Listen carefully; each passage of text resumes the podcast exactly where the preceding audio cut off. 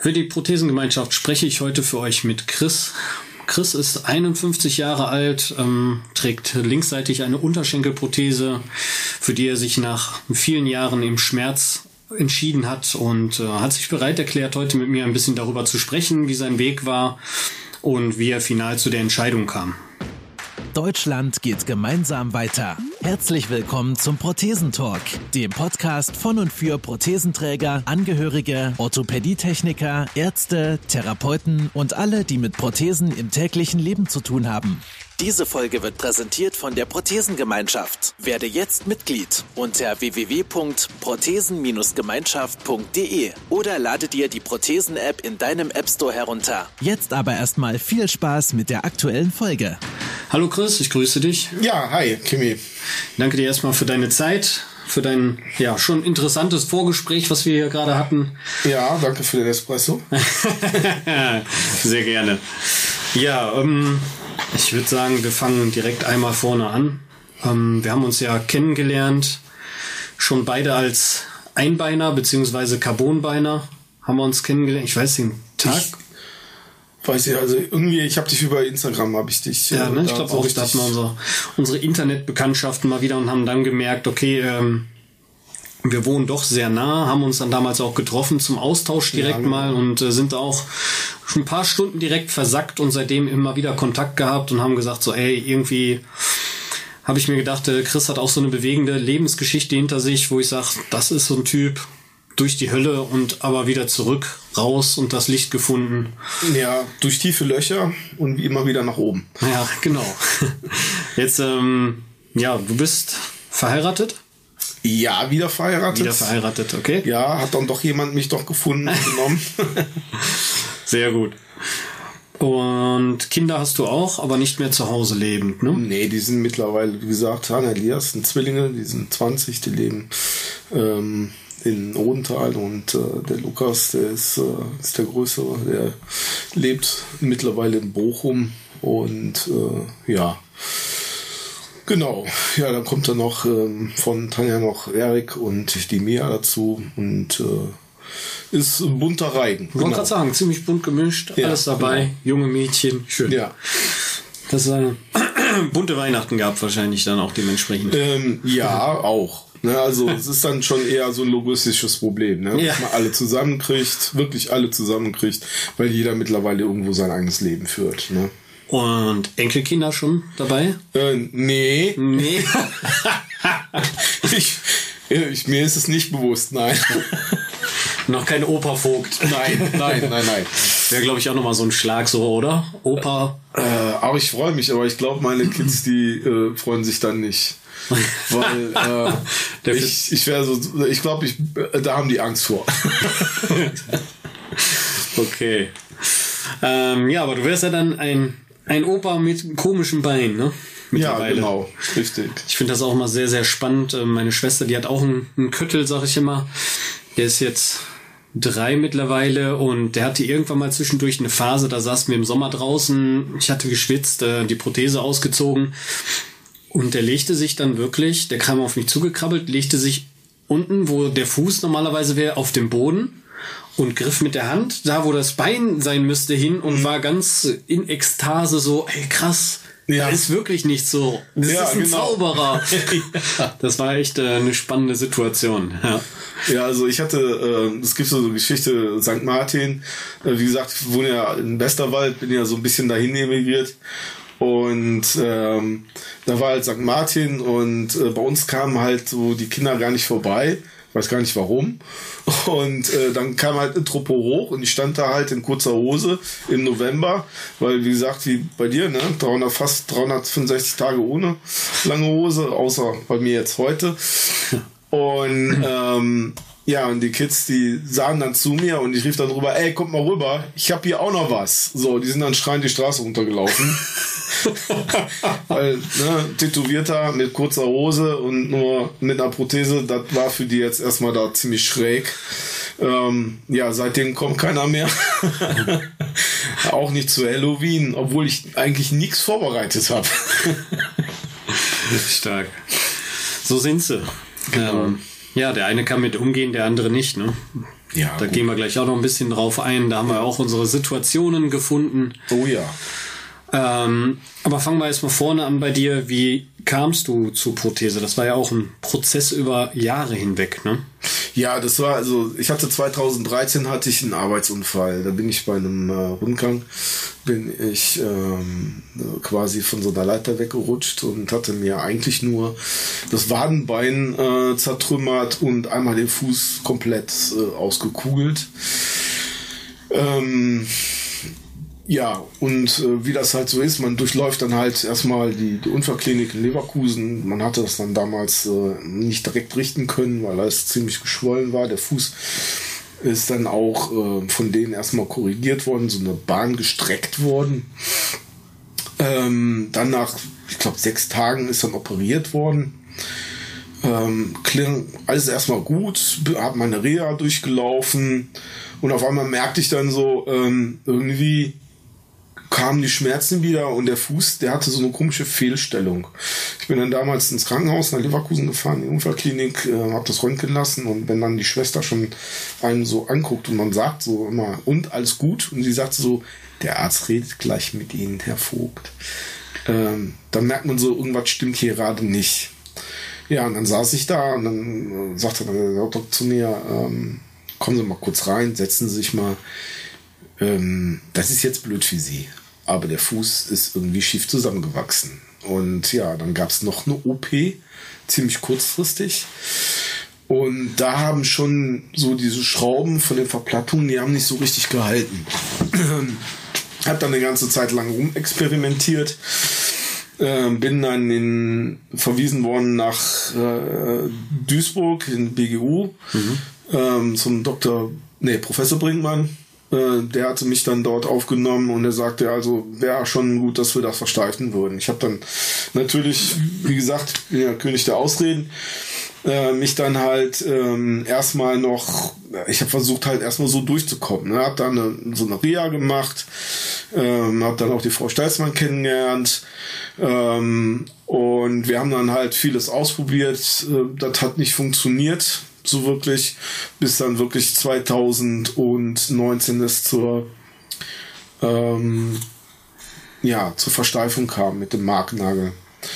Ähm, kürzester Zeit merkt man halt auch, dass diese Schrauben nicht gehalten haben. Ne? Okay. Also ich weiß noch, ich war damals äh, auch zu einer Kontrolle da gewesen, habe das dann ähm, gezeigt, der Frau Dr. Chang, und die sagte zu mir, ja, die Schraube kann man bewegen im Fuß, hin und her. Ähm, ja, dann auch wieder einen Termin gemacht äh, zur Marknagelentfernung und mit der Idee halt den, den Fuß dann halt äh, mit Platten zu versteifen. Ähm, Im ersten Gang hat das, ähm, also die OP hat unheimlich lange gedauert. Man konnte halt quasi nur das obere Gelenk versteifen. Mhm. Das untere hatte erstmal so ausgelassen. Und dann haben sich auf dem Fußrücken halt ähm, diese, diese Nervenknuddel gebildet, die dann die ganze Zeit gefunkt haben. Und in der Schmerzklinik, wo ich dann aufgenommen worden bin, hatte man dann gesagt, okay, äh, versuchen es halt jetzt mit Medikamenten ein bisschen äh, ruhig zu stellen. Und äh, ja, es hat nicht funktioniert halt. Ne? Die Schmerzen wurden immer stärker. Und irgendwann war dann halt der Punkt gekommen, wo ich dann gesagt habe, ähm, ja, äh, die finale Lösung wäre halt eine Amputation. Ähm, das ist so nicht wirklich erstmal anerkannt worden. Man hat dann gesagt, ja, ja, ist okay. Nee, dann sage ich, ich meine das jetzt wirklich. Und ich weiß noch damals in der Visite in der Reha, äh, wo alle dann da saßen, Ergotherapeuten, Physiotherapeuten, äh, der Psychologe war noch dabei, den habe ich damals auch entbunden äh, mit der Schweigepflicht gesagt, hier, red Klartext, ne? ähm, weil es mir halt auch äh, wirklich schlecht ging. Ne? Also ich hatte auch äh, erhebliche Depressionen gehabt. Ähm, das hat auch noch andere Gründe gehabt. Ähm, aber Fakt war halt gewesen, ähm, der, ja, diese Entscheidung, ne? mache ich es oder mache ich es nicht. Und ich habe dann damals also fast schon spontan gesagt, so, nee Leute, entweder ihr macht das hier in Duisburg oder es machen die Kölner oder es machen die Leipziger oder die Hamburger. irgendeiner macht das, aber ich will jetzt, ich habe keine Lust mehr. Ich kann nicht mehr. Ähm, die Schmerzen sind so krass. Ähm, ich kann noch keine 150 Meter gehen. Und ähm, ich hatte auch so ein bisschen Angst gehabt, irgendwann mal von den ganzen Sachen abhängig zu werden. Mhm. Und ja, dann habe ich es ausgesprochen und mir ging es richtig gut. Ich habe damals ja schon vor, habe ich in den, äh, den Michael Krabbe kennengelernt der auch amputiert war. Der hatte das Ganze schon mal vordurchlaufen. Und wir haben uns seit, ich glaube, seit 2015 immer wieder sind wir uns in der BGU über den Weg gelaufen, hatten auch teilweise gemeinsame Rias. Und ja, ich konnte quasi an ihm ja sehen, wie es ihm geht. Ne? Und ähm, dass er klar Schmerzen hatte, aber nach der Amputation halt für ihn, das so wie für mich, einfach die, die Mobilität wieder da war. Ne? Und ich hatte dann damals ein Gespräch gehabt mit dem ähm, äh, Dr. Schmitz und Dr. Eichberger. Wir saßen damals zusammen und da habe ich gesagt, ich sehe es so wie eine mathematische Gleichung. Ich habe jetzt wahnsinnige Schmerzen. Ich nehme extrem viel Schmerzmittel und kann mich kaum bewegen. Ne? Also mal eben zum Rewe oder zum, zum, zum Lidl rübergehen, zu Fuß und wieder zurück. Ne? Ähm, in Gartenarbeit war überhaupt nicht mehr drin. Mein, mein Hobbykram, hier ein bisschen rumschreien, ging auch nicht mehr, weil das hat mich einfach den ganzen Tag nur ne? Schmerzen, Schmerzen, Schmerzen. So, ähm, wenn ich jetzt wirklich, der, wenn der Fuß amputiert ist, so der Unterschenkel weg ist, ähm, und ich habe das, was man ja mir gesagt hat, pass auf, ne, da können Phantomschmerzen entstehen dann würde ich trotzdem Schmerzmittel nehmen müssen, wenn es so mhm. reinkommt. Aber ich bin mobil, was ich jetzt ja, also damals nicht war. So, und dann gab es halt diese eine Geschichte. Ich hatte ein Gespräch gehabt in Duisburg und an mir rennt jemand vorbei mit zwei Prothesen im Regen. Ne? Also als äh, Gehbehinderter hat man immer sehr gute Regenklamotten dabei und einen sehr guten Schirm, weil man eigentlich quasi mal nass wird, weil ne, kann ja halt nicht so schnell laufen. und mit Gehstützen ja sowieso nicht und dann mit dem Stock auch nicht. Ja, und äh, der rannte an mir vorbei und habe gesagt, so, initiale Lösung, das ist es. Ne? Und ähm, ja, dann haben die zwei mir angeguckt und haben gesagt, okay, dann machen wir jetzt einen Termin. Ja, okay. Und dann gucken die dann halt äh, wir rufen sie dann und dann irgendwann mal, ich saß äh, in einem Zimmer dort, äh, das war sonntags gewesen, das Handy ging und der Dr. Eichberger sagte, kann Sie mal eben mal rüberkommen in die Aufnahme, wir wollen einen Termin machen. Ja, dann bin ich da rübergegangen und äh, dann sagte er, ja, 3.6. 2020, ne? also quasi als ein Wochenende, ich hatte ein Wochenende Zeit gehabt, ähm, und dann machen wir das. So, und dann sagte ich, ja, nee, das geht nicht. Ne? Ich muss noch Holz machen, ne? ich brauche noch Brennholz und ich muss noch äh, den Schuppen fertig bauen. Und dann guckt er mich ernsthaft so, ne? so guckt mich an und sagt, ernsthaft? Ich sag, nee, klar, mach mal. Ja, okay, okay, das war jetzt also nicht, dass du sagtest, du hast jetzt eine Ausreden gesucht, sondern du hast. Äh ja, das spulte sich so ab, ne? So, ähm, ja, mein Gott, äh, wir haben Juni, der Winter kommt, du hast kein Holz da. Klar, hab ich Holz da, ne? Aber irgendwie hatte ich mir das noch das Ziel genommen, ich muss noch Brennholz machen. Außerdem wollte ich ja noch irgendwie was da bei mir noch äh, in, in, in der Garage quasi, ergo Werkstatt äh, umbauen. Und ähm, ja, dann habe ich ihn wirklich angeguckt und gesagt, nee, okay, dann fahre ich jetzt das Wochenende nach Hause. Ähm, quatsch dann halt noch mit, mit äh, Tanja. Und, ähm, und dann komme ich dann halt an dem Dienstag, dem besagten Dienstag hier hin und dann wird der Fuß amputiert. Ja, okay. Und so war es dann halt auch gewesen. Ne? Also ich hatte schon vor natürlich mit meinen Brüdern, mit den Kids drüber gesprochen, mit meinen Eltern. Äh, Tanja schon vor. Sie, also sie war schon, sie wusste auf was sie sich einlässt. Mhm. Ja, auch damals, wo sie uns kennengelernt haben, äh, sie wusste genau, um was es geht. So. Und es war mir auch, äh, sie sagt auch zu mir, es ist deine Entscheidung. Ne? Also wenn, wenn dann die Beziehung halt nicht läuft, ja, dann läuft sie halt nicht. Ne? Dann würde das quasi, dann wäre das so. Ne? Aber für mich war halt wichtig, so, ich gehe jetzt den Weg, entweder geht ihr den mit ne? oder nicht. So. Und in Duisburg fand ich halt äh, das so gut, dass sie wirklich den Weg mit mir gegangen sind, weil auch dann ja die Pandemie kam. Mhm. Und ich die ganze Zeit halt da war, aber es war alles im Haus. Ne? Und das hat mir sehr gut geholfen damals in der Zeit. Schön. Ja. Also gutes, gutes Ende auf jeden Fall. Ähm, ich habe jetzt mal so ein bisschen mitgerechnet. 2013 der Unfall, 2019 Versteifung. Ja. Das sind sechs Jahre. Ja. Ähm, in den Jahren hattest du dann permanent Schmerzen. Ja, genau. Also warst dann nur auf Tabletten unterwegs. Ähm ja, die letzten, also die letzten Jahre 2018, äh, ich hatte ja dann auch, wie gesagt, intern den Job gewechselt. Ich habe ja dann in der Verbrennungsanlage in Leverkusen gearbeitet, äh, in der, bei der Firma Corenta. Ähm, das war da war der Punkt halt gewesen, dass äh, dann ein neues System aufgespielt wurde, beziehungsweise ähm, eine neue Gruppe gebildet wurde, das Abfallsrechtswarte. Und äh, da hat man dann gesagt, hör mal, du hast schon, du arbeitest schon so lange hier, du hast so viel Plan davon, äh, wir nehmen dich halt von der Schicht darunter äh, und du fängst halt in der Abfallrechtswarte an als Sachbearbeiter und das hat natürlich einiges entschleunigt für mich. Ne? Also ich musste nicht mehr irgendwelche Container anschließen und so weiter. Das, das wäre auch mit Prothese überhaupt nicht möglich gewesen. Ne? Mhm. Das muss man ganz klar sagen. Ne?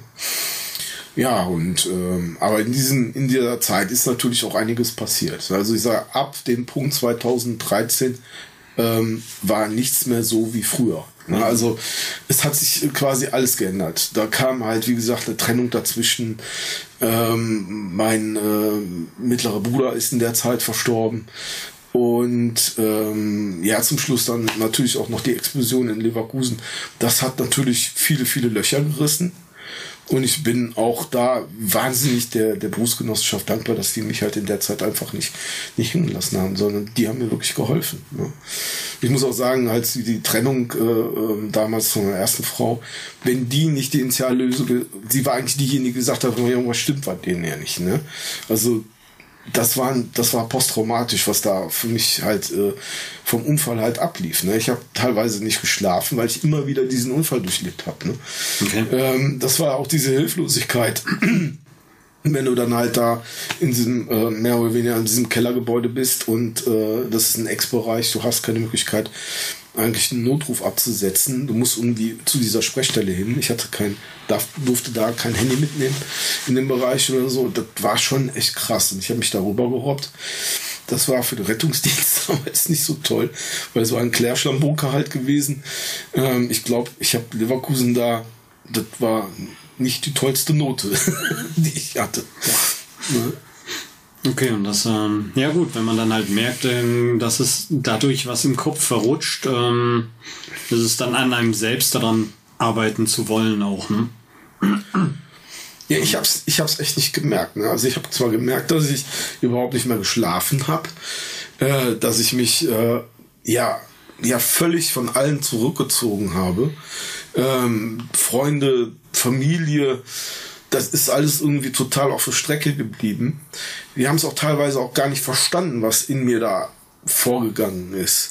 Ähm, dass ich äh, ja irgendwann so, so einen Punkt hatte, wo der, der, der Schmerzpegel so hoch war, dass man dann wieder Medikamente genommen hat.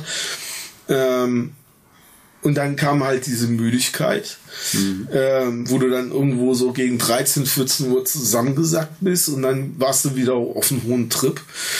Ja, und dann halt auch diese, diese, diese, ähm, du, du, du lebst immer wieder den gleichen Film. Ne? Und das äh, ziemlich krass. Es war so gewesen, dass ich keine Treppen mehr runtergehen wollte, äh, wenn viele Leute um mich herum waren. Ich weiß noch, ich hatte damals, äh, war ähm, das ähm, Psychologenteam vom Human Protect aus Köln, die waren für mich äh, halt da gewesen und ich musste halt nach Köln, nach, äh, auf die Wohninger Straße mit der S-Bahn. Und das war echt eine Herausforderung. Ne?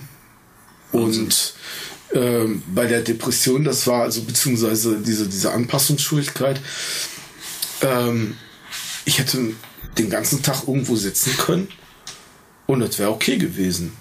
Also völlig antriebslos. Meinst du, das wurde durch die, durch die ähm, Tabletten zu der Zeit, also durch die Schmerztabletten noch äh, begünstigt vielleicht? Ich hatte ja leichte Antidepressiva bekommen für die Nerven. Hm. Und ähm, ich denke ja. Also, als ich ja dann 21 irgendwann die ganzen Medikamente abgesetzt habe, ähm, weil ich gesagt habe, ich will das jetzt versuchen, ähm, weil der, dem, also ich habe keinen Phantomschmerz und ich habe 21 alles abgesetzt und bis heute nehme ich keine Schmerzmittel mehr. Hat natürlich den Nachteil, dass man auf dem Rücken hat, ne? oder halt Kopfschmerzen oder Nackenschmerzen.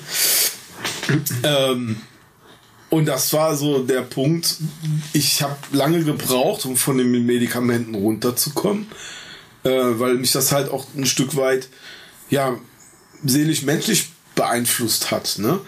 Das eine war dieses Abgestumpfte, wo dir viele Sachen einfach völlig egal sind. Ne? Mhm. Ich weiß noch, bei der, wo ich im Krankenhaus lag, das war irgendwo äh, 24 Stunden, lief, glaube ich, im, im, im Fernsehen äh, dieses Rennen halt und äh, meine Augäpfel, die gingen nur hin und her.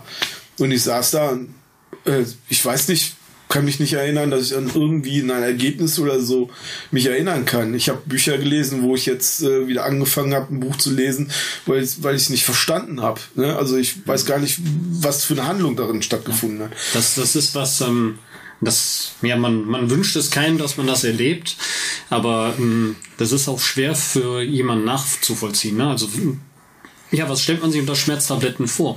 Ähm, die Einnahme von Schmerztabletten im Regelfall, ich habe einen Kopfschmerzen oder mir tut irgendein Gelenk weh, ich nehme eine Salbe oder nehme eine Schmerztablette.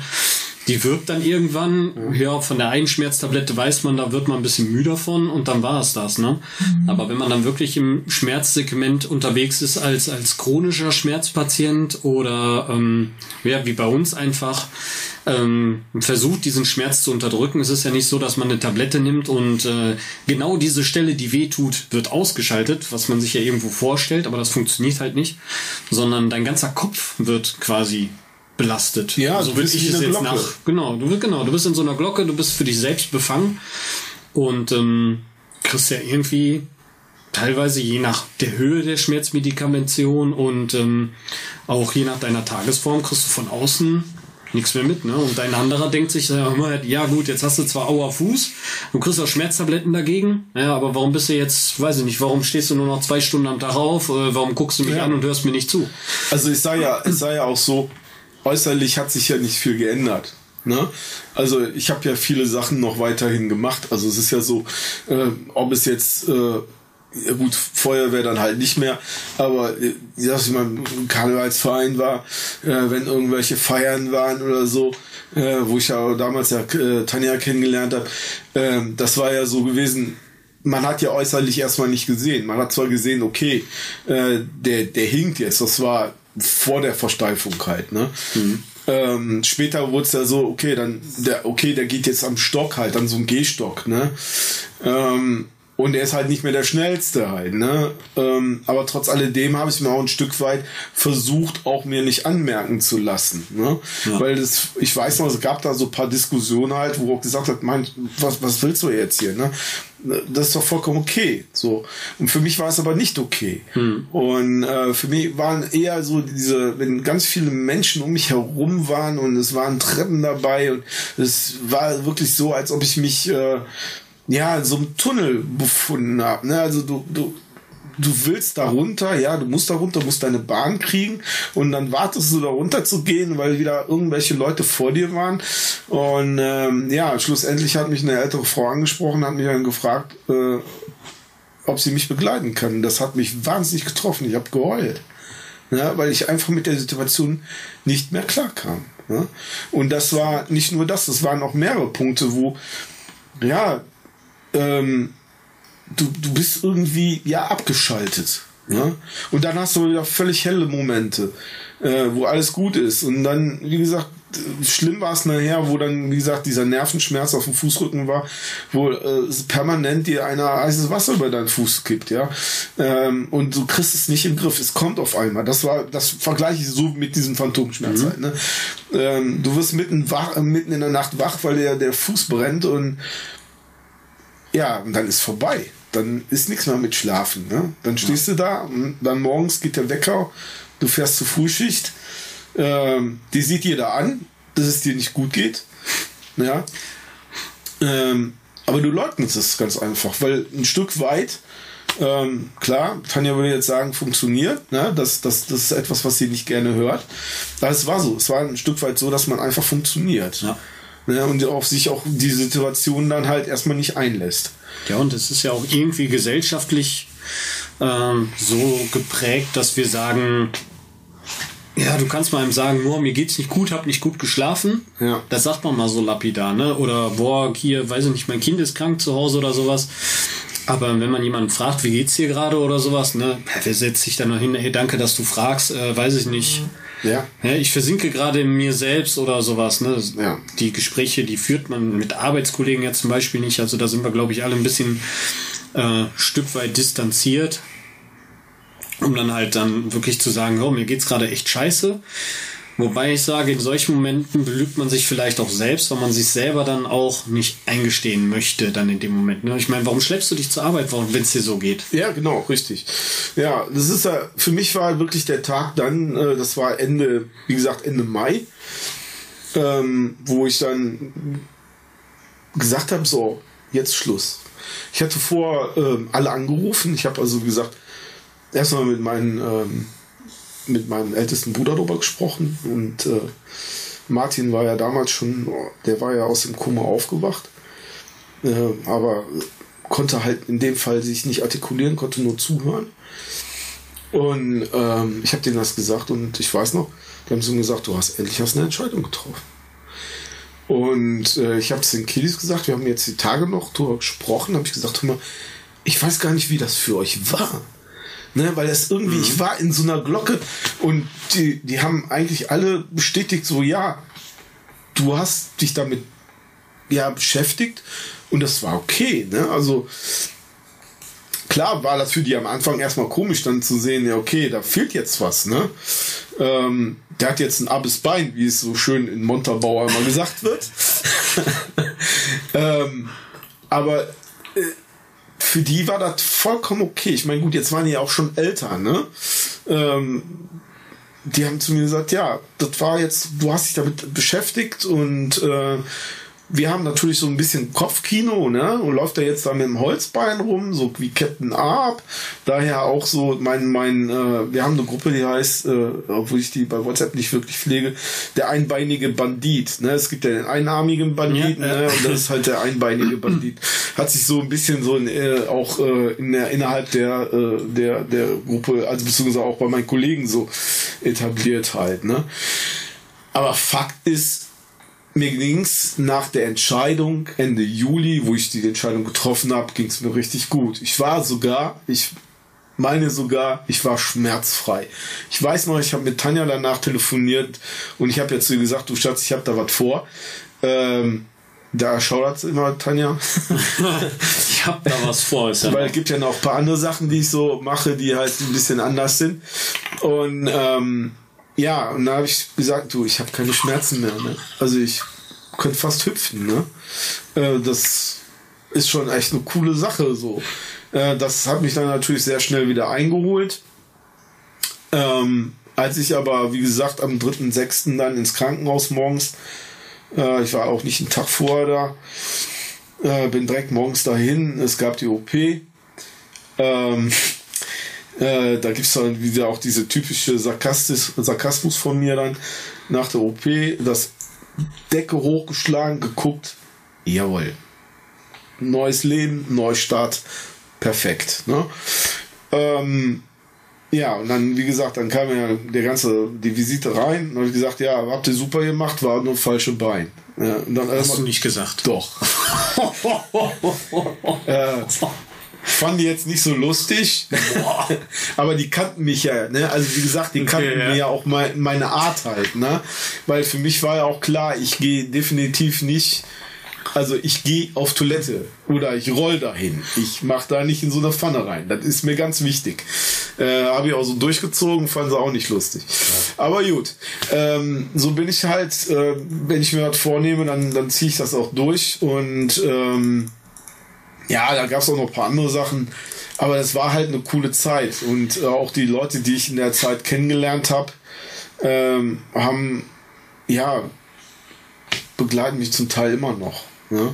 Ja, man, man, man hört richtig raus, was das für dich für ein Befreiungsschlag war. Also jetzt, ja. wo du gerade doch noch mal ein bisschen auf deine alte Geschichte eingegangen bist, äh, was dich da immer eingeholt hat, wie es dich zermürbt hat, wie die Tabletten noch einen draufgesetzt haben, dann hast du wirklich dieses einschneidende Erlebnis in deinem Leben. Ähm, ja, und danach muss man positiv, glaube ich, auch da dran gehen oder geht automatisch positiv dran und schubst damit auch automatisch vieles Negatives zur Seite. Ne? Ich denke mal, ähm, ja, hin zur ersten Prothesenversorgung war dann wahrscheinlich auch noch ein paar Wochen Überbrückung.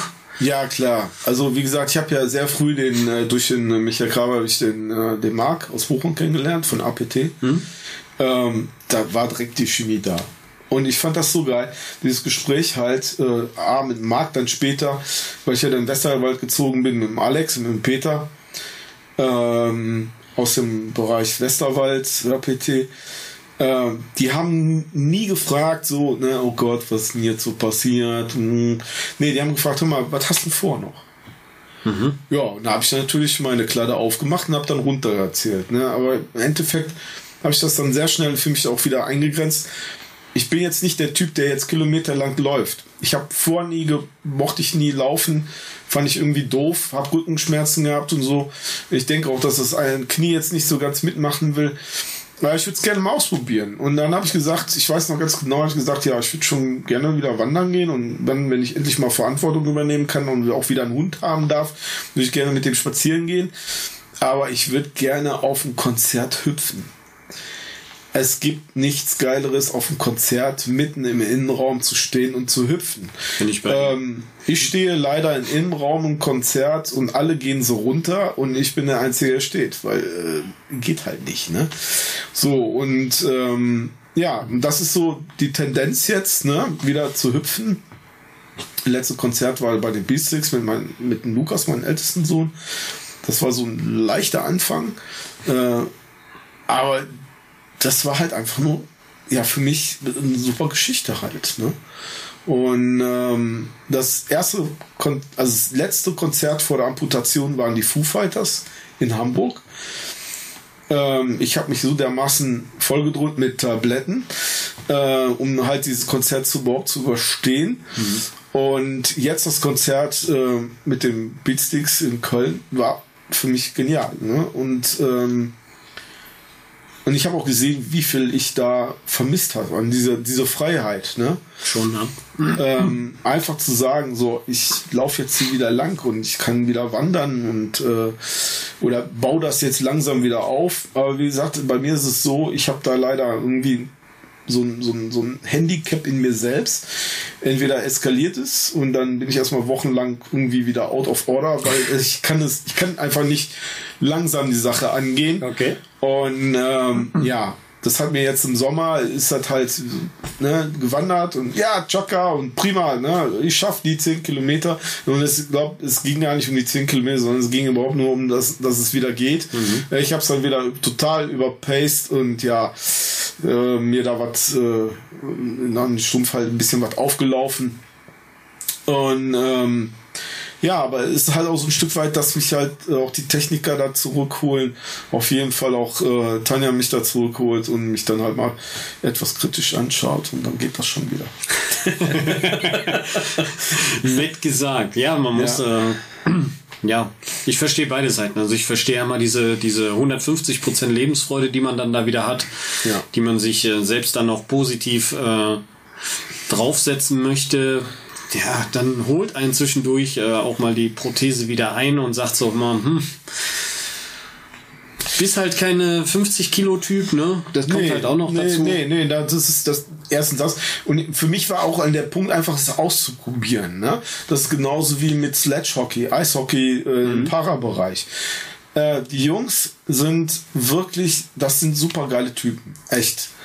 Äh, was die echt investieren auch an Zeit. Die trainieren nicht zu den besten Zeiten. Ja, die okay. trainieren auch nicht zu den schönsten, die haben auch nicht die Länge, um zu trainieren.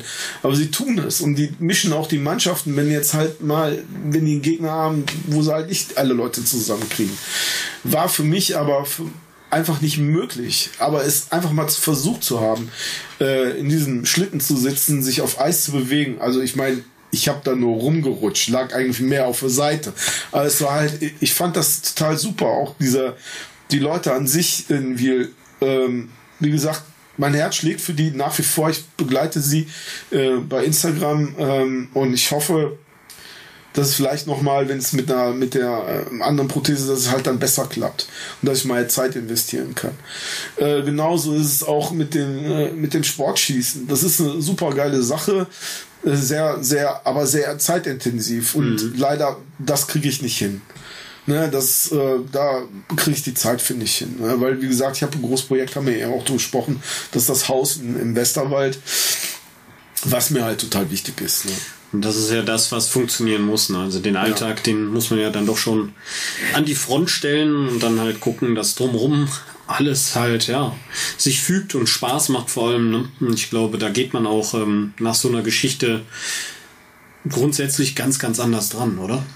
Ja, es ist ja, äh, das Haus im Westerwald hat, für mich ist das, äh, wie gesagt, jetzt wieder so eine Art Zuhause, ein richtiges Zuhause und äh, ein Ort, wo ich zur Ruhe komme, wo ich auch Ruhe empfinde, äh, wo ich mich wieder erden kann und ähm, ich habe viele Projekte, die ich gerne noch äh, verwirklichen möchte. Ich will eigentlich, ich wollte schon immer auch schon vor der Amputation immer ein Liegerad haben. Äh, das wird äh, dieses Jahr auf jeden Fall verwirklicht. Also ja, jetzt müssen wir mal gucken, ob wirklich die Messe in, äh, stattfindet, diese Spezial Spezialradmesse. Und äh, das, das wird eskalieren. Da, da habe ich richtig Bock drauf. ähm, ich denke, meine Familie sieht das ganz anders, äh, weil der Westerwald halt nicht äh, das Rheinland ist, mit, dass man am mhm. Rhein mal eben so langballern das kann. Das habe ich mir gerade auch gedacht, ja. Ja, es ist halt sehr komisch und so, aber das, ich mach das jetzt einfach. Das ist mir halt wichtig. Ähm, ob, ob ich da jetzt eine Unterstützung kriege oder nicht, das ist mir egal. Das machen wir jetzt. Nein, natürlich ein großer Wunsch ist halt auch wieder zu reisen. Das ist so ein Punkt. Ähm, ich habe eigentlich seit 2015 eigentlich so groß wie kein Urlaub. Da war mal vielleicht mal eine Woche äh, äh, Niederlande dabei, da war mal die Küste dabei. Äh, das war's aber auch. Und als wir, wie gesagt, äh, Hamburg, kürzeres Wochenende, Foo Fighters, das war schon cool. Und als wir dieses wir letztes Jahr äh, eine Woche in, äh, in Schottland waren, in Edinburgh, das war sowas von befreiend. Und ähm, das möchte ich gerne weitermachen. Ne? Also das ist ein Punkt, der für mich auch total wichtig ist. Reisen, ja. Ja, und wie gesagt, Schottland, das war jetzt nur, ich sag mal, das war so, so ein kleiner Stick nur. Äh, da wird noch mehr kommen. Ne? Schön, wenn es dann wieder funktioniert und vor allem, ja, wenn man es genau. auch realisiert dann wieder. Ne? Also ja, wenn, klar. Wenn der Kopf auch mitreißt und du sagst, ey, ich muss jetzt mal diesen Ort verlassen, um was anderes zu sehen, sondern ich will dahin weil, reisen, um Kultur zu sehen, um ein besonderes Konzert in einer speziellen Umgebung zu sehen oder so, das halt einfach so Momente schaffen, für die wir ja letzten Endes auch leben. Ja. ja also die Frage ist einfach, ähm, gerade nach so einer Situation, wie macht man sich das Leben lebenswert? Jetzt muss man sagen, okay, positiv gelaufen, weitestgehend schmerzfrei, die genau. Tabletten sind alle raus.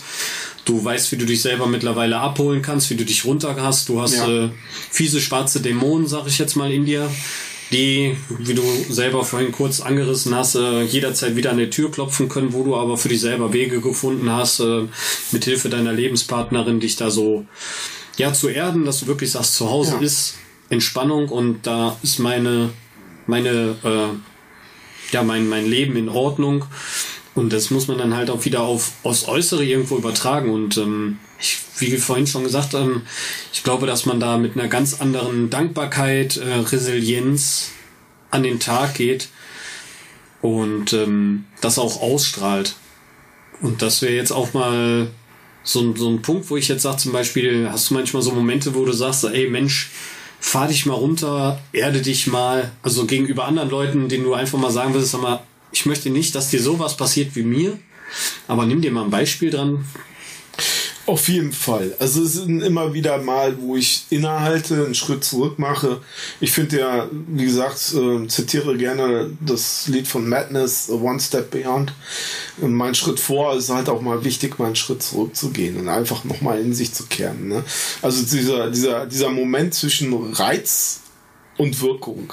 Ne? Diese, dieser kurze Moment, den äh, wirklich nochmal, äh, ja, ja, sich mal zurückzunehmen. Ähm, das ist ganz wichtig.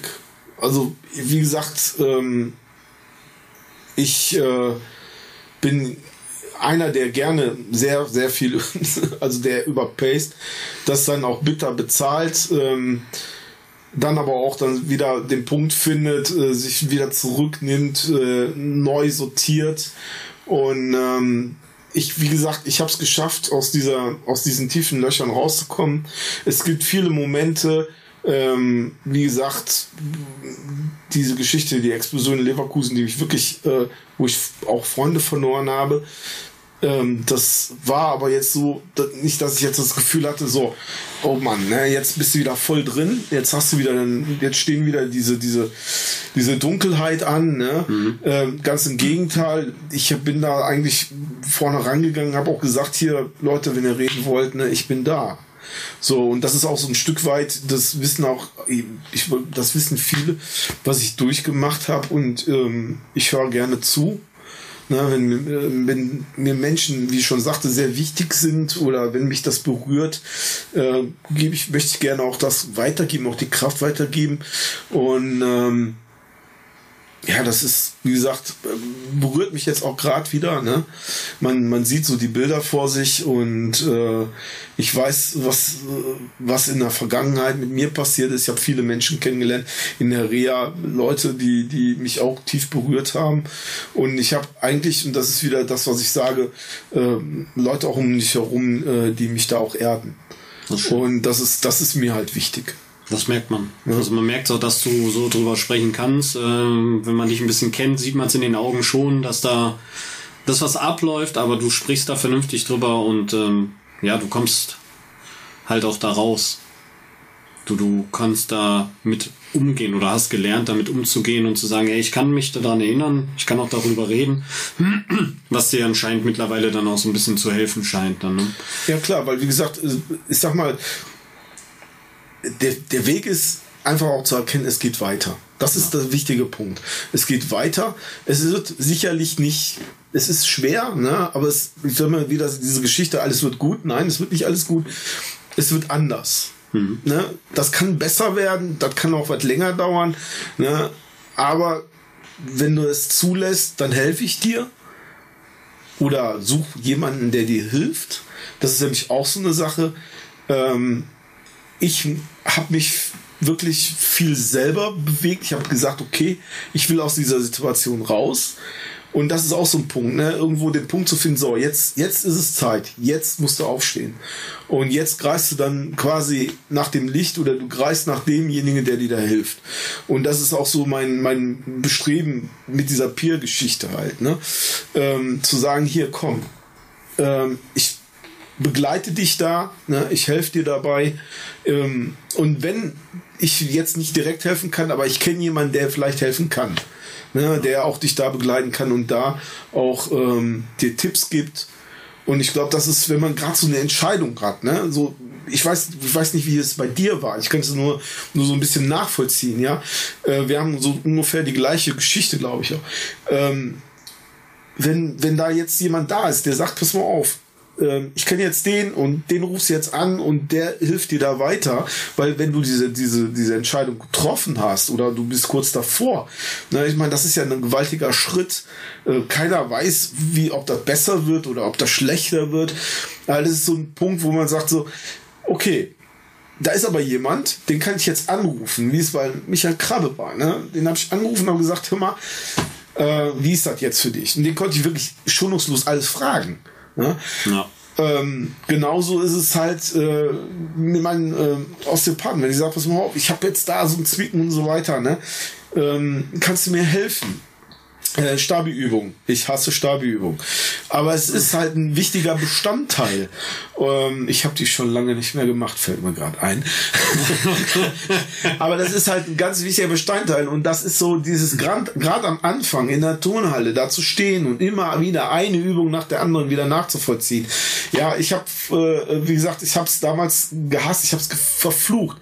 Jetzt hilft es mir. Hm. Und das sind so die Sachen, äh, weil, wie gesagt, am Anfang bist du alleine und äh, du bist aber nicht alleine. Es sind genug da. Und ich, es ist immer wieder so, ich weiß nicht, wie du das siehst, wenn ich in, der, in, der, äh, in Köln in der Klinik bin, äh, zu einer Untersuchung oder ähm, jetzt am Flughafen äh, und warte auf den Flug und auf einmal gucke ich mich um und da steht jemand, äh, der spricht äh, nicht meine Sprache, ist auch amputiert und äh, wir gehen einfach beide auf uns zu, äh, geben uns gegenseitig die Faust und man hat direkt ein Verständnis. Und sag ich mal, in so einer in der Klinik, du stehst nie alleine. Ich habe, ich kenne keinen, äh, der äh, in der Klinik mit einer Amputation oder mit einer Prothese alleine da ist. Ne? Es sind immer mindestens fünf, sechs Leute drumherum, wenn so viele da sind. Ne? Meistens auch nur zwei, drei, aber man versteht sich irgendwo. Irgendwo hat man auf jeden Fall eine spezielle Verbindung, ähm, gerade wenn man dann noch eine ähnliche Leidensgeschichte hat, ähm, dass, da, dass man da, oder allgemein kommt man immer mit Prothesenträgern auch ähm, in den Anproben oder sowas, wenn man da mal auf andere trifft, kommt man eigentlich Genau. immer ziemlich gut ins Gespräch oder ziemlich schnell und hat auch einen Austausch, ohne dass sich einer angegriffen fühlt. Ne? Das finde Ja. ich ja so manchmal im Internet. Je nachdem, wer fragt, wie er fragt, fühlt man sich da manchmal ein bisschen auf den Schlips getreten, weil es ein bisschen zu direkt ist und man das Gefühl hat, so, ey, der reduziert mich jetzt gerade auf die Prothese und sieht nicht so den Mensch mit der Prothese. Aber ja, doch. Ja gut, es gibt da natürlich auch ganz schräge Sachen. Ne? Also wenn da eine Brusttheke. Theke steht und man wird einfach nur so angestupst äh, und dann steht dann jemand vor mir und sagt Zucker. Und ich sag, nee, trink Kaffee schwarz. Ne? Äh, das sind so Sachen, die ich so erlebt habe. Oder man wird einfach angequatscht, so nach dem Motto, welche Jetzt habe ich den erst verstanden. Du meinst Zucker, weil du das Bein durch Ja, Diabetes genau. verloren hast. Gott, da hat der gedauert. Jemand hat der jetzt mit seinem Zucker. Ey. Boah. Ja, entschuldige. Ich, ich, bin hier, ich bin hier im Rheinland. Äh, Ich dachte halt, das würde funktionieren. Zucker. In Ja. Westerwald hätte ich jetzt noch dazu was zugeschrieben. nee, aber es ist Fakt, es ist wirklich so. Ne? Also ich meine, das erlebst du ja auch, dass du irgendwo Ja. bist äh, äh, auf dem Trödelmarkt und dann wirst du direkt angequatscht und so. Okay, ja, wenn ich gut drauf bin, habe ich Bock drauf. Äh, ja. es gibt auch Momente, wo bei mir dann irgendwo auch dann der Schalk durchgeht und dann kann man so tolle Geschichten erzählen und die glauben einem fast alles.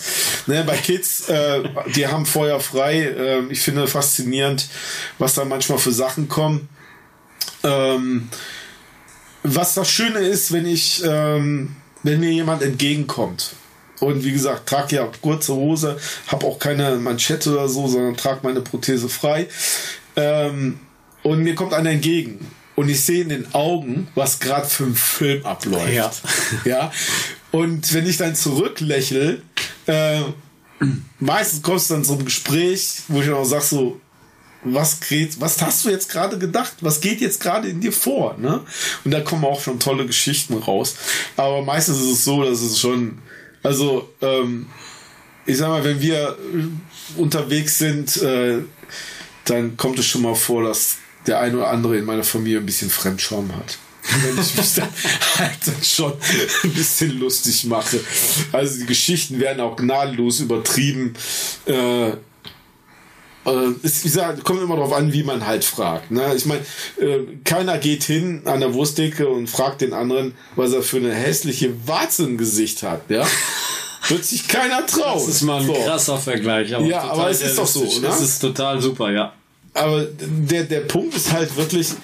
Ähm, oh, wir kriegen Besuch. Und äh, ich, äh, wie gesagt, es, es ist. Ähm, ich finde manchmal, wenn du in die Ges- Gesichter schaust, in die Augen schaust, ähm, was da in denen ihren Köpfen vorgeht. Also, ich glaube mal zu 90 Prozent kann ich mir gut vorstellen. Ja, das stimmt. Da bin ich ganz bei dir. Und äh, jetzt aktuell würdest du sagen, kommst mit Prothese überall durch und sagst äh, Ja. 90% vom Leben zurück oder bist du drüber? Äh, ich, denk, ich denke, ich bin drüber. Also, äh, ja, gut, nee. Also ich kann mir einige Sachen halt nicht, äh, ähm, nicht mehr vorstellen. Das geht halt einfach nicht. Äh, bauartbedingt, sag ich mal so schön. Ähm, aber das, was ich mir vorgenommen habe, äh, kann ich völlig, äh, ja, das kann ich völlig umsetzen. Ne? Das ist Ähm, großartig. Also wie gesagt, jetzt die Geschichte mit dem mit dem Liegerad, das ist so eine Geschichte, die mich jetzt natürlich auch äh, technisch halt fasziniert halt. Ne? Und ähm, alles andere, ja, ich probiere es halt. Ne? Ob ich jetzt äh, ähm, nochmal Wasserski fahren, muss ja nicht Wasserski sein, kann ja auch Knieboard sein. Ne? Ähm, also wenigstens ausprobieren. Ja. Ich weiß zwar nicht, ob das geht, aber ich würde gerne Bungee-Sprung machen. Okay. Ähm, das ist ja jetzt eine Sache, ob das, ob das überhaupt machbar ist. Mhm. Ne? Von der Fixierung halt. Ist die Frage, so ein Beckengurt oder so ein Ganzkörperanzug, dass man es nicht unbedingt an der Beine macht. Ja. Oder am Bein. Also falls einer eine Idee hat, meldet euch bei mir. Das wäre echt mal eine Frage, ja. Vielleicht hat ja schon mal jemand Bungee-Jumping mit äh, Prothese ausprobiert. Ja. Vielleicht kann uns da jemand weiterhelfen, ob das realisierbar ist. Also zum Beispiel äh, Achterbahn fahren. Du kannst nicht auf jeder Achterbahn drauf. Ne, Im Phantasialand gibt es zum Beispiel die Einschränkung, die sagen ganz einfach, nö, geht nicht. Hm. Ähm, ich weiß nicht, wie die anderen. Ich meine, können da natürlich einfach eine lange Hose tragen. Ne? Ähm, okay. Aber wie gesagt, da ist, glaube ich, nur das Kettenkarussell. Nee. Wiederum, äh, der Europapark sagt, pff, nö, geht alles. Ja, außer was, wo die Beine dann baumeln. Ich glaube, das ist dann wirklich äh, eine Erfahrungssache. Ne? Die, die werden irgendwo negative Erfahrungen gehabt haben, da ist was passiert, äh, wurden vielleicht auch dann zur Rechenschaft gezogen und haben daraufhin dann reagiert und gesagt, okay, einfach Prothesenträger leider nein. Ja, ich meine, gut, wenn du so Prothese durch die Gegend fliegst, ist halt blöd zu sagen, das ist nicht meine. Ja, man muss auch realistisch sehen, äh, weiß ich nicht, Freefall Tower oder so und das Ding fliegt da runter und jemand anders kriegt es auf den Kopf, ne? Das ist halt, äh, ist eine Alukeule, ne? Schmeiß, Ja. Schmeißt mal jemand einen Baseballschläger hinterher. Das, Ja, genau, wäre halt blöd, ne? Ja, definitiv. Und du kannst halt schlecht rausreden, ne? Ja. Und von der Prothesenversorgung her, ähm, ich sag mal, Interimsphase gegenüber jetzt, hm, würdest du sagen, das lief einfach so locker durch oder? Nee, nee, nee. War nee, viel nee. geflogen, Also ich hatte, ich hatte nach der Amputation hatte ich ja so eine, so eine Wundheilstörung, Okay. ähm, wo sich halt so zwei Punkte nicht geschlossen haben an der Narbe. Ähm, genau zwischen dem Knochen. Ähm, und äh, das hat, hat ziemlich lange gedauert. Und dann halt äh, war halt diese Geschichte, halt die Gewöhnung an den Liner, an der Kniekappe. Äh, das war ja mitten im Sommer gewesen. Äh, mittlerweile weiß ich, wann die Zeiten sind, wo es dann schon mal, sag ich mal, ja, so mal diese, diese, äh, diese Pocken sich bilden oder dass dann auch schon mal ein bisschen rot wird. Das kann man ganz klar eingrenzen. Jetzt gerade aktuell, wo es, also wo ich Probleme habe, ist mit der Kälte, extreme Kälte. Ja. Ne, also wenn es dann bei uns am Westerwald halt schon mal minus 15 Grad sind, da habe ich schon echt Probleme, dann auch mal in die Prothese selbst reinzukommen. Ne? Okay. Ähm, weil da Volumenschwankungen entstehen. Ähm, aber also muss ich sagen, habe ich mich da eigentlich ziemlich gut durchgefuchst. Ähm, auch durch die Prothesengemeinschaft, klar, ne? Äh, da immer wieder zu lesen, ähm, was für Tipps und Tricks die anderen haben, sich mit anderen auseinander äh, auszutauschen. Das hat mir schon gut geholfen, ja. Und wie gesagt, dann rufe ich einfach mal Kimi an und frag nach. Ja, das ist einfach, und da, da stehe ich halt auch immer mit dem Wort zu. Ähm, der, der, untereinander ist halt die besten Erfahrungssachen. Wenn man jemanden hat, okay, da weiß man, der tickt ähnlich oder da ist ein ähnliches, ein ähnlicher Ablauf, ähnliche Stummverhältnisse muss man dann ja auch schon haben, ne? Ja. Ähm, ja, was willst du, salopp gesagt, mit einem 70-jährigen Diabetiker sich dich in dem Bereich austauschen, ne? Ja. Das funktioniert halt nicht so. Und wenn man dann jemanden gefunden hat, ähm, wo man sagt, okay, ähnliche Ansätze könnte man zumindest mal probieren und dann vielleicht über Umwege dann zu seiner eigenen Lösung auch kommt, weil nicht immer dasselbe das gleiche auch ist, ähm, hat man da schon irgendwo gewonnen. Ne? Und das ist halt in der Prothesebereich muss man, muss man einfach offen sein für Versuche auch. Ne? Ja. Nicht immer die, die, die Superlösung sofort zu erwarten.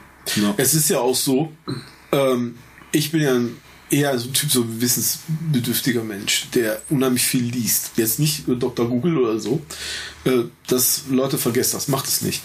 ähm, bei mir war es so gewesen, ich habe mir ich habe Bücher gelesen über Phantomschmerz. Äh, ich habe teilweise mir aus dem Netz irgendwelche Sachen auch aus den USA durchgelesen und so. Und irgendwann sagte mir dann eine ähm, Therapeutin in äh, Duisburg, die äh, Regine Stelzhammer, du liest zu viel, tu das weg. Und äh, das war richtig so. Es sind viele Sachen, wo man so, ja, ne, die Geschichte mit äh, Phantomschmerz, ne, so, wann kommt der Phantomschmerz? Wann ist er da? Wann kommt er? Man so, wartet ein bisschen drauf. ne? ich habe sehr viel Demut vor den Leuten, die ähm, die Phantomschmerz haben, weil ich hab's nicht. Ähm, und ich kann das aber absolut nachvollziehen, wenn er da mal funkt oder wenn er mal so richtig mal so ein Rein Einstich kommt, äh, das semmelt einen schon ziemlich weg. Bei mir ist es ganz wenig, zum Glück, und ich hoffe, es bleibt so. Ähm, ich habe mich wahnsinnig verrückt gemacht darüber. Ich habe wirklich viel gelesen, habe dann naja auch wirklich die Sachen alle ab in die Tonne ähm, und gesagt, so, ich lasse es auf mich zukommen. Das ist auch so eine Sache, die konnte ich nach 2013, nach dem Unfall nicht, weil mich hat der Unfall wirklich weggesemmelt und ich habe nicht mehr diese Leichtigkeit gehabt zu sagen, ich lasse es auf mich zukommen. Da bin ich jetzt wieder da und ähm, reagiere dann, wenn was ist. Also wenn jetzt, sag ich mal, wieder, ähm, ja klar, wenn es unten irgendwie ein bisschen brennt oder juckt oder so, dann weiß ich, okay, jetzt ist der Punkt, wo du da ein bisschen mit Salbe dran gehst, ja. Oder du nimmst dir halt mal ein bisschen raus. Dann ziehst du den, äh, wenn, wenn der Nerv getriggert wird, ja, dann zieht man halt mal einen Moment die, die Prothese aus, äh, wechselt den Liner oder äh, lässt mal kurz ein bisschen kaltes Wasser durch den Liner laufen, zieht sie dann wieder an und dann passt das. Aber da hat jeder seine Rezepte für. Und ich glaube, da kann jeder auch Bücher drüber schreiben. Und aber dieser Austausch, den wirst du bei Google oder sonst wo nicht finden, sondern den wirst du wirklich nur in der Gemeinschaft finden. Definitiv. Wenn du Leute fragst, ansprichst und wie gesagt, mich kann da jeder ansprechen, feuerfrei, bin für alles offen. Und, äh du bist sehr, sehr offen. Also ich äh, muss sagen, ich hatte in diesem Podcast, und das habe ich echt selten, ein paar Momente, wo ich mir gedacht habe, okay, äh, mit dem Tiefgang habe ich jetzt nicht gerechnet, tatsächlich. Ja. Ähm, bin da sehr dankbar für, dass du das so offen erzählt hast, weil ich glaube, dass da auch ganz viele Leute draußen sind, die das nicht können, aber vielleicht dadurch auch wieder Mut finden. Und genau, das ist ja auch so ein bisschen das Ziel des Podcasts für die Prothesenmenschen da draußen. Angehörige vielleicht auch, die es dann besser verstehen, was gerade vielleicht im Partner vorgeht und so weiter. Ne? Ja, das ist ja auch so ein Punkt, wo ich auch sage, ne, wenn ich äh, äh, wenn wir schon das eine oder andere Gespräch haben ähm, oder wo wie gesagt äh, ja, einer uns auch besucht hat, wo halt auch Tanja da war, wo wichtig war, auch mal die Seite von, von Tanja oder von den Kids zu äh, äh, mitzukriegen, ne? die ähm, ja, und ich denke mal, die sind auch bereit, darüber zu reden halt. Und das auch mal ihre äh, Sicht zu sehen halt. Ne? Und ähm, ich bin ein offener Mensch, manchmal vielleicht auch ein bisschen zu offen. Ähm, aber mir ist es halt wichtig, äh, der Gesellschaft ein Stück weit mitzugeben, hier, hier bin ich, ja. Äh, das ist mein Handicap und ähm, ich bin kein armer Mensch. Ne? Also ältere Damen, die mich dann immer so, so mit diesem geknickten Blick anschauen und so. Ich vergesse nie, ich habe einmal im Rollstuhl gesessen und eine arme Frau, also eine Frau kam dann von mir äh, an mir vorbei, äh, äh, tätschelte mir auf die Schulter und sagte, sie armer Mann. Und dann habe ich gesagt, nein, ich bin der reichste Mann dieser Welt und äh, konnte sie nicht verstehen. Sie ist dann einfach weitergegangen ähm, und äh, schade, ich hätte mich gerne auf das Gespräch eingelassen. Mhm. Ähm, Wäre manchmal interessant zu wissen, ja, was, was diese Menschen denken. Ne? Ja. ja. Worauf sie das reduzieren, worauf sie das vielleicht zurückschließen, was sie im Leben erlebt haben, dass sie dass sie diese Aussage treffen in dem Moment. Ne? Also ich bin mal gefragt worden, äh, was ich für Wünsche hätte. Da habe ich noch im Rollstuhl gesessen, träumte von der Prothese. Und habe ich gesagt, ja, äh, ich habe einen Wunsch, endlich im Stehen Zwiebeln zu schneiden, weil es brennt so wahnsinnig in den Augen. Und äh, ja, in dem Moment kommt natürlich dann bei mir auch so ein bisschen die Ironie und der Sarkasmus durch. Ne? Ja.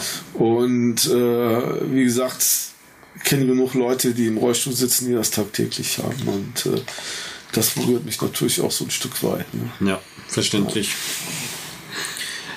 Ja, mein lieber Chris, äh, ja. wie gesagt, danke für diesen teils emotionalen, aber auch äh, spannenden, spaßigen Einblick ja, danke. in dein Leben. Und äh, hoffe, dass da draußen wieder Leute sind, die sich einen Teil davon mitnehmen konnten. Ja. Und ja, würde sagen, vielen Dank für das Gespräch und bis bald. Ja, Dankeschön. Vielen Dank, dass du wieder mit dabei warst. Die Folge wurde präsentiert von der Prothesengemeinschaft. Bewerte diesen Podcast und empfehle ihn deinen Freunden und Bekannten. Aber schalte vor allem auch nächste Woche wieder ein zu einer neuen Folge des Prothesentalks.